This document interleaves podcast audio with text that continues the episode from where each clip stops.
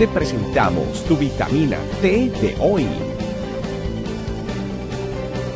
Teoterapia, amor de Dios para tu sanidad y tu crecimiento. Disfrútala y compártela con otros.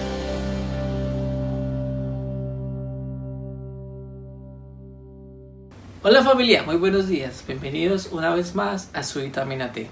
Que es de la teoterapia para cada uno de nosotros de parte de nuestro gran Dios. Vamos a leer la palabra de Dios. Los invito a Mateo capítulo 13 versículo del 53 al 58 que dice así. Dice, cuando Jesús terminó de contar estas parábolas, se fue de allí y llegó a su propia tierra, donde comenzó a enseñar en la sinagoga del lugar la gente admirada decía, ¿dónde aprendió este todo lo que sabe?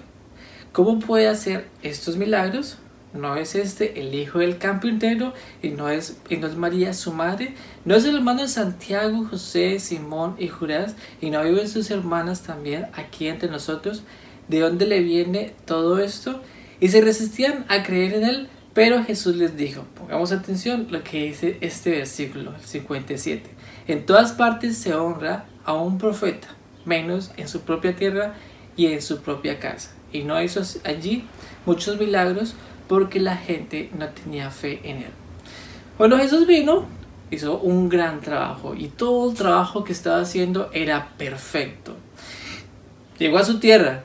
Desafortunadamente allí lo recibieron con, con, con, con este rechazo. No creyeron en él.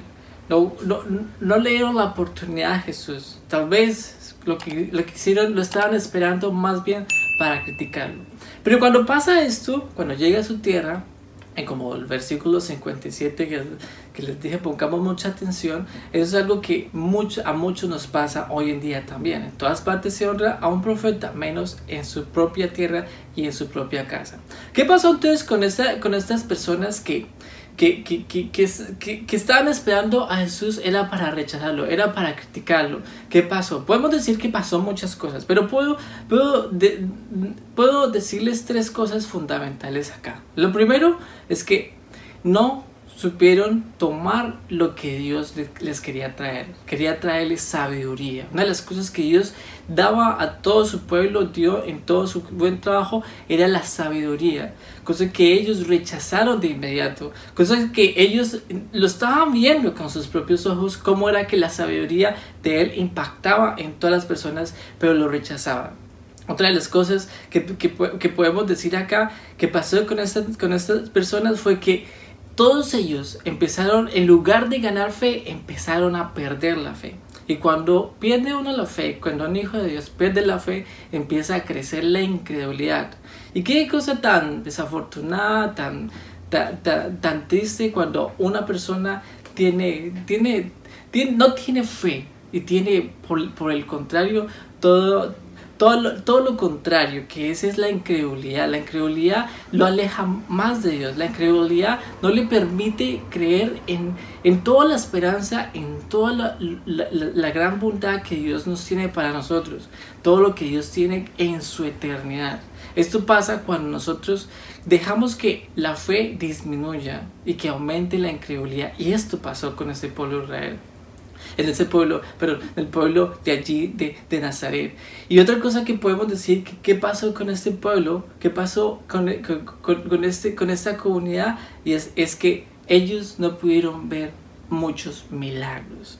Tal vez estaban esperando, hay muchos enfermos, muchas personas estaban, estaban esperando un milagro, pero por falta de las dos primeras, de de, la sabiduría de Dios, de no aceptar las sabidurías, de la sabiduría de Dios y por lo tanto no tener fe en Dios, no tener fe en lo que Jesús les estaba diciendo, no pudo hacer muchos milagros que tal vez Jesús estaba esperando hacer.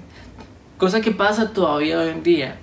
Podemos escuchar la palabra de Dios y pues muchos la rechazan directamente. Muchos dicen, no, no la quiero escuchar.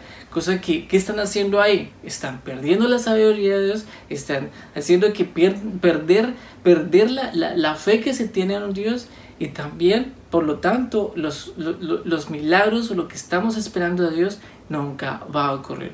Pero ¿qué pasa cuando vamos a ver lo contrario cuando, cuando, espera, cuando, cuando recibimos a Dios cuando lo aceptamos, cuando con alegría estamos esperando en Él, cuando con alegría estamos esperando en Jesús, como pasó en muchos pueblos, desafortunadamente no fue en Nazaret, que pasó en muchos pueblos, que pasó que muchos escucharon la voz de Dios y se llenaron de sabiduría, llenar, lo que necesitamos hoy en día es llenarnos de sabiduría, ¿para qué?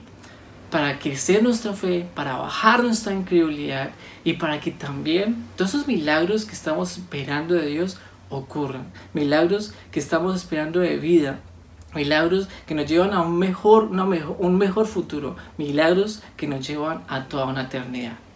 Espíritu Santo de Dios, gracias por permitirnos entender una vez más que contigo podemos aprender tu sabiduría, que contigo podemos aprender o podemos incrementar cada día esa fe, esa fe que cada día necesitamos. Pero también, Señor Dios, gracias porque cuando tú colocas la sabiduría y colocas nuestra fe en alto, entonces podemos ver esos grandes milagros que son contigo. Hoy te decimos gracias por enseñarnos una vez más, gracias por recordarnos una vez más que lo que tú trajiste aquí a esta tierra con el, en el nombre de Jesús fue eso, tu sabiduría, fue eso, incrementar nuestra fe y fue eso, ver tus grandes milagros. Te alabamos Señor Dios, amén. Cuídense mucho familia, Dios los bendiga. No olviden compartir todos los videos. Bye bye. Gracias por acompañarnos. Recuerda que en tu familia e iglesia, este camino, estamos para servirte. Estecamino.com